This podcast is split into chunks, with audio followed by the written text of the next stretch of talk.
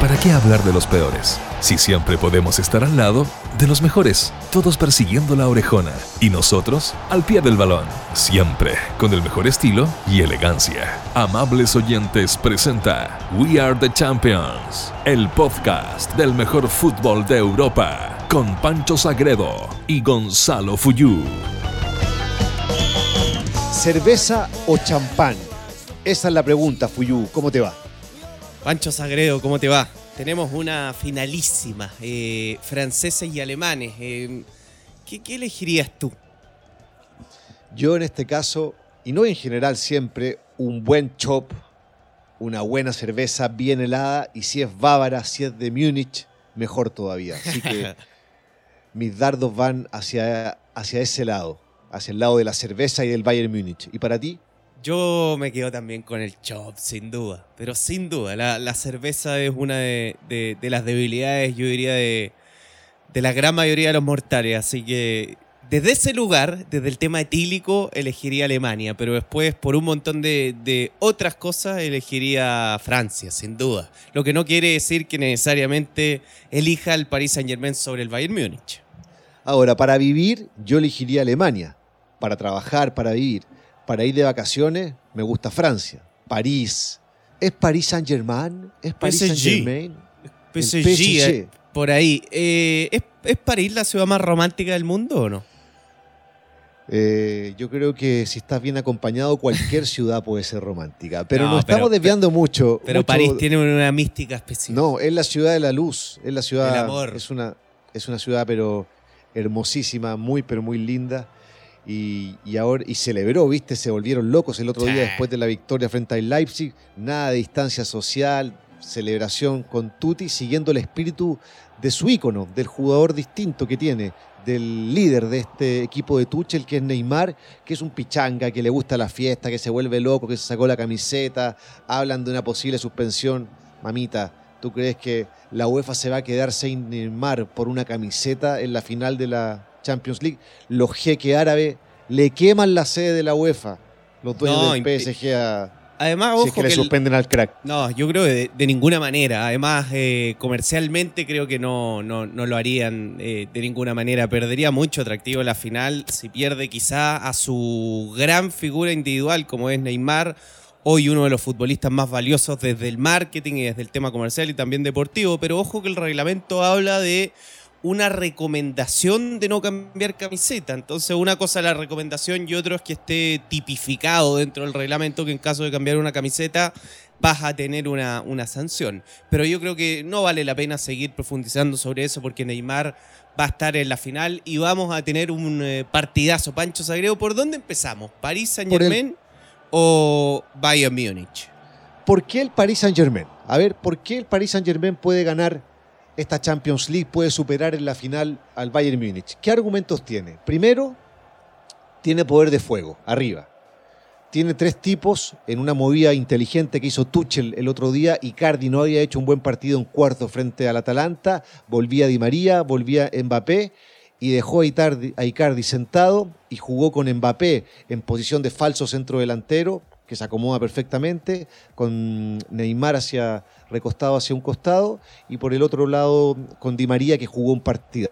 Tiene poder de fuego, tiene velocidad, tiene ataque directo, pero también tiene elaboración, especialmente cuando se retrasa, se retrasa Neymar.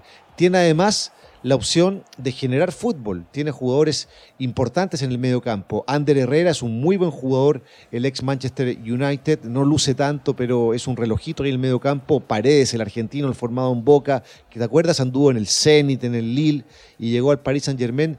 También es un tipo que te construye. Y Marquinhos, que muchas veces ha jugado de central, pero lo está haciendo de volante central ahora, es un tipo que te da equilibrio. Entonces, me parece que tiene argumentos el alemán Tuchel en su equipo para discutirle al Bayern Múnich. ¿Qué crees tú que tiene este PSG para pelearle a los bávaros? Bueno, yo creo que tiene todas esas cosas que, tú dices y además creo que dio un paso adelante desde lo colectivo. Creo que no había jugado bien con, con Atalanta, más allá de que generó varias ocasiones de gol. Creo que fue más bien por arrestos individuales, pero creo que tuvo una sólida presentación, no solo desde lo individual, sino también desde lo colectivo en, en la semifinal donde prácticamente no hubo mayor oposición de Leipzig. En ese sentido creo que fue un planteo viene inteligente por parte de, su entrenador. Creo que Mbappé le da otro peso en la cancha y le da otro rol a Neymar dentro de la cancha, porque es distinto para cualquier equipo del mundo tener solamente a una figura extraordinaria como Neymar, considerando de todas formas que el resto de los jugadores del Paris Saint Germain son buenos, pero no tienen el mismo peso que Neymar.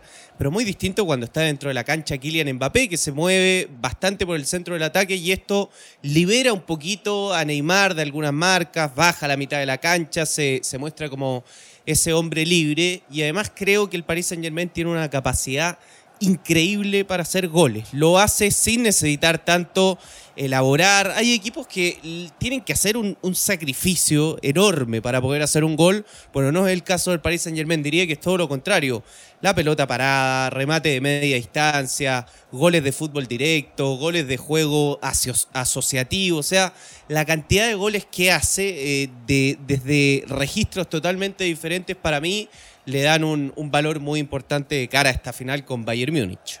Fíjate que además una de las grandes potencialidades, virtudes que tiene este Paris Saint-Germain es que ocupa muy bien los espacios que deja el rival, ataca muy bien en velocidad los espacios que te puede dejar el equipo contrario. Y si hay un defecto que mostró que tenía el Bayern Múnich, el Olympique de Lyon, fue que al presionar tan pero tan alto el equipo alemán, si el rival logra sobrepasar esa presión inicial, queda con mucho espacio y tienen que defender con 50 metros para atrás el grandote de Alaba, que, es un tipo rápido, pero es grande, le cuesta, obviamente, y ni hablar el otro central, siempre se me olvida el nombre del grandote. De Boateng, exacto. Que no es lento, parece lento porque es muy grande, pero tiene recuperación, Em, muy, pero muy importantes. No es torpe con los pies. Obviamente quedó marcado por esa jugada del 2015 cuando se cae como un palitroque y se come la mague de, Messi en, en, el Camp Nou. Pero es un muy buen jugador. Pero si uno le busca un defecto al equipo alemán, es ese que a veces presiona tan arriba que deja muchos espacios y los puede aprovechar muy bien la velocidad de Mbappé, de Neymar y de Di María. Ahí es fundamental lo que hace siempre Neuer, que es un líbero más, que juega muy adelantado y que le cubre las espaldas tanto mm, a los dos centrales como también a los laterales cuando es necesario. Sí, totalmente. Y además que, mm, ojo que Neymar y Mbappé son dos muy buenos jugadores, pero una cosa es, juntar talento y otra es que se entiendan tan bien. Y ellos se entienden efectivamente muy bien. O sea, cuando un jugador se libera de, una marca, cuando el otro se, se apoya, eh, se entienden muy bien. Hablan para mí exactamente el mismo idioma y dentro de la cancha son socios que interpretan, me parece, de maneras similares el juego y ya se conocen a la perfección. Entonces, creo que una, una dupla eh, fuertísima. Y pensando en el Bayern Múnich, yo creo que está dispuesto el Bayern Múnich, a pesar de algún error que pueda cometer en, algún partido, a correr este tipo de, de riesgo. Yo creo que el Bayern Múnich se sube al ring a boxear sabiendo que va a ser una pelea golpe por golpe. Sabe que le van a pegar por su estilo para ir a, adelante, para ir a atacar, pero se tiene tanta fe en las áreas, diría yo, y se tiene tanta fe a la hora de golpear que sabe que en el palo a palo, en el golpe a golpe va a terminar ganando, más allá de que por muchos momentos intenta dominar el juego, intenta bajar un poquito el ritmo, pero arriesga tanto que creo yo que sabe que tiene el mentón bastante preparado para recibir uno que otro golpe y que eso no lo va a tumbar, pero que también tiene una fortaleza muy grande en los puños para ir a pegar y para tener puños de plomo y finalmente quedarse con, con la pelea y quedarse con el triunfo.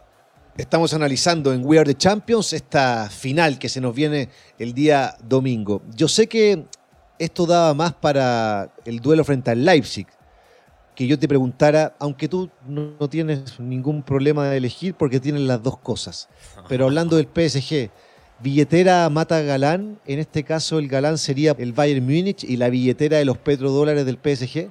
Es una buena pregunta. Yo no podría hacer una norma general. Primero sí tengo que aclarar que creo que lo de la billetera no lo tengo de ninguna manera y que estoy en la construcción de lo otro. Y creo que eh, eh, en estos dos equipos se dan eh, lógicas muy distintas, pero creo que cada uno en su estilo se ha transformado en un galán, uno mucho más asociado a la historia, a la tradición, a los títulos que ha sostenido en el tiempo, y en el otro caso tenemos un nuevo galán que utilizó una de las billeteras más grandes del mundo para convertirse en galán, pero no es solamente billetera el, Paris Saint Germain. Creo que ha transformado un galán y seguramente lo, vamos a repasar. Creo que cada uno tiene su historia y que son desde dos lugares muy distintos y muy interesantes de contarlas y, y analizarlas aquí en We Are the Champions. Para cerrar con la candidez de tus veintitantos, ¿tú qué crees que billetera mata galán o no? Yo soy un romántico y como romántico creo que siempre el galán puede matar la billetera. Lo sabía. Yo creo que el galán puede ganar un partido, pero el campeonato siempre lo termina ganando la billetera. Más goleadores que Lewandowski, más elegantes que Cristiano Ronaldo. Ya siguen Gonzalo Fuyú y Pancho Sagredo en We Are the Champions. Creo que para nadie es una sorpresa que el Bayern Múnich, un equipo que volvió también de la pandemia, que prácticamente no pierde, que no para de hacer goles, que aplasta a los rivales, esté instalado en la final de la Champions con números realmente tales. Hay que considerar que en esta edición de la Champions el Bayern Múnich jugó 10 partidos y ganó los 10. 42 goles hizo y le han hecho apenas 8. Son números eh, increíbles y en la previa de una final yo recordaría la frase de Gary Lineker. El fútbol es un deporte 11 contra 11 en el que siempre gana Alemania. Es verdad que el Bayern Múnich tiene un montón de futbolistas de otros países, pero bueno, vamos a ver si esta lógica de las finales, de la experiencia del Bayern Múnich, se logra imponer para muchos. Es el gran candidato desde antes que comenzaran todos estos partidos de, Lisboa y seguramente esto se, se debe reafirmar en las apuestas por un potencial increíble Pancho Sagredo de un equipo que lo tiene prácticamente todo.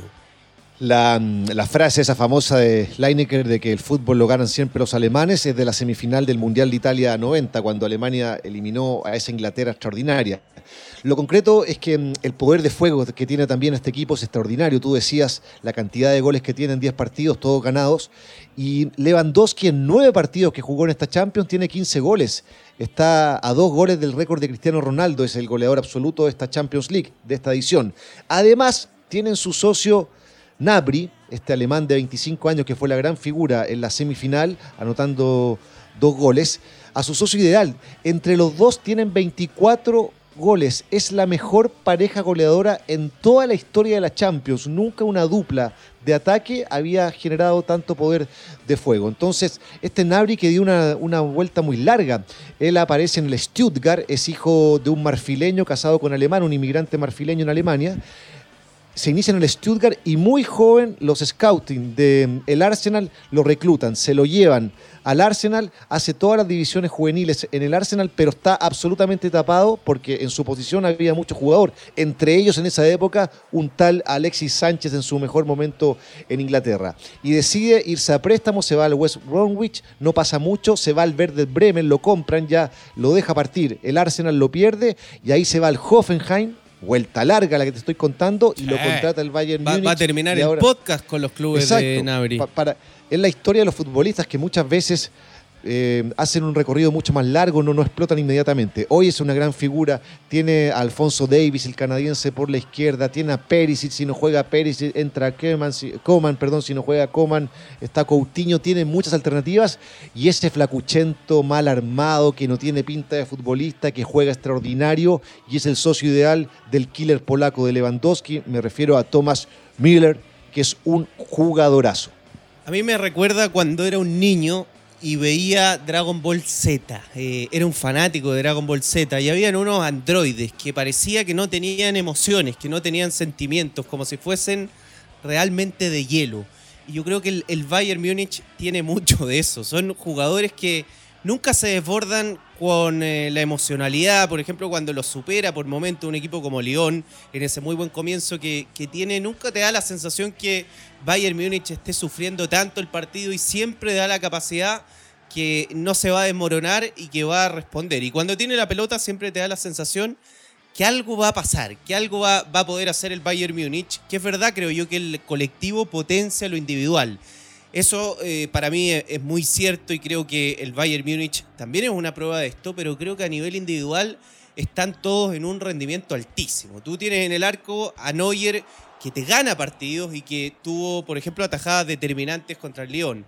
Después tiene un central para mí extraordinario, que es Alaba, que incluso los propios, eh, los propios directivos hoy históricos con pasado como jugador del Bayern Múnich han dicho que eh, tiene cosas de líder como se las veían a Beckenbauer y que ellos creen que es el nuevo Beckenbauer del Bayern Múnich.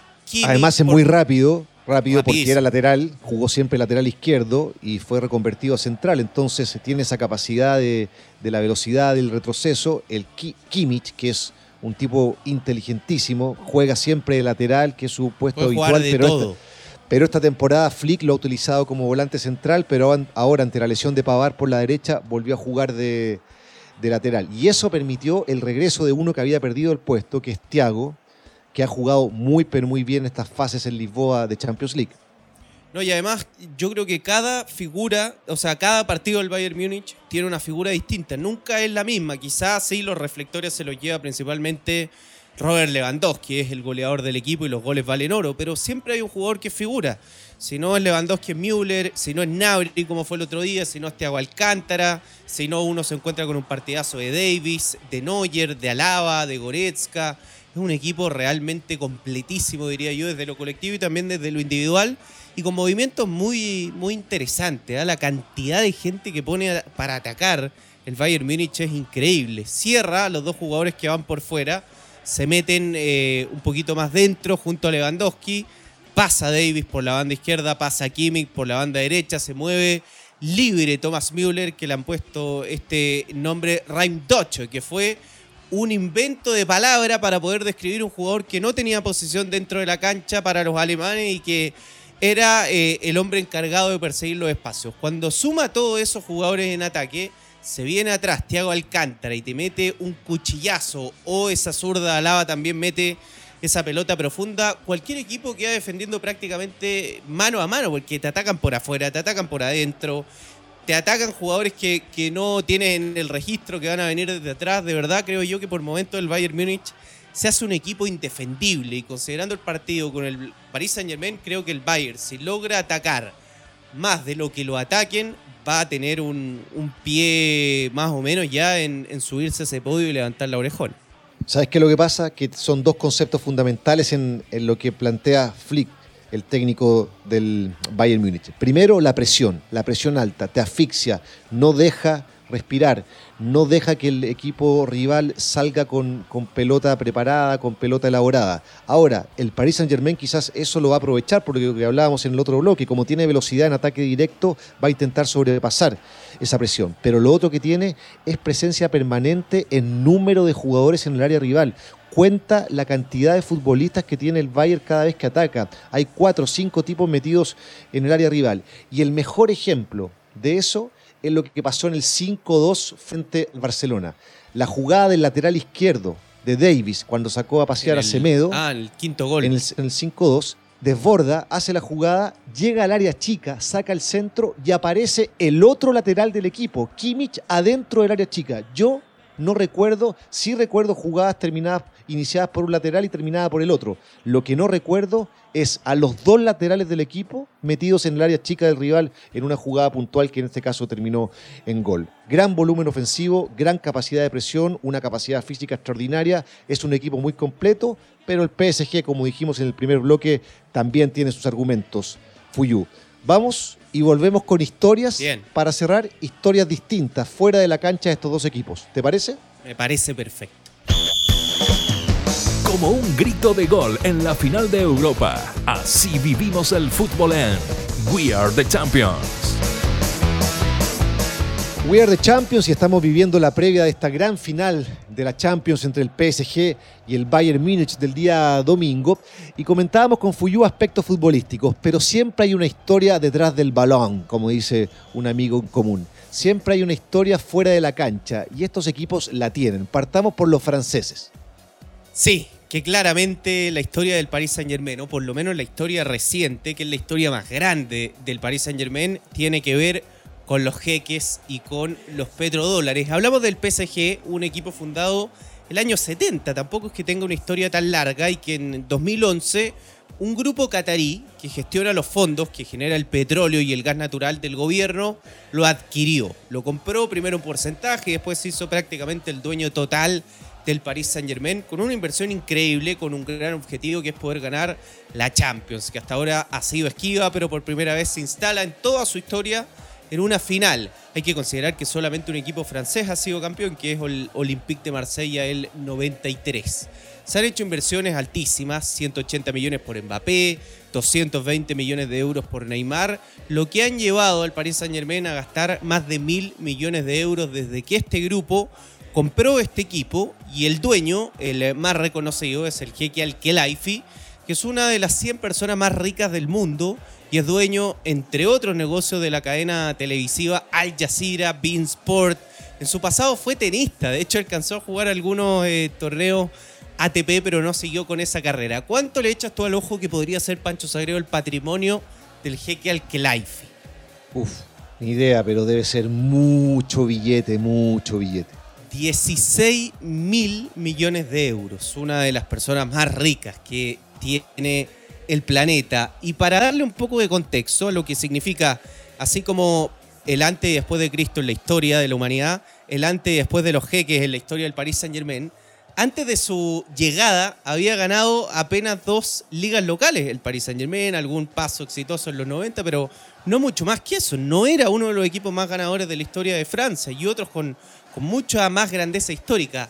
Desde que llegó eh, este grupo inversor, han ganado siete ligas, que mucho más de las dos que habían ganado previamente, han ganado 15 títulos, una verdadera eh, locura. No, ese dato mm, estoy equivocado. Son muchos más todavía entre Copa de la Liga. Han ganado muchísimos eh, títulos. Pero no solamente ha sido billetera, no solamente ha sido que el club tenga a los mejores jugadores, sino que ha armado una estructura muy interesante, llevando profesionales muy buenos de todas las áreas para poder capitalizar esto y sacarle el mayor dividendo posible, no solamente ser el equipo que tiene los mejores jugadores, sino que rentabilizarlos de gran manera.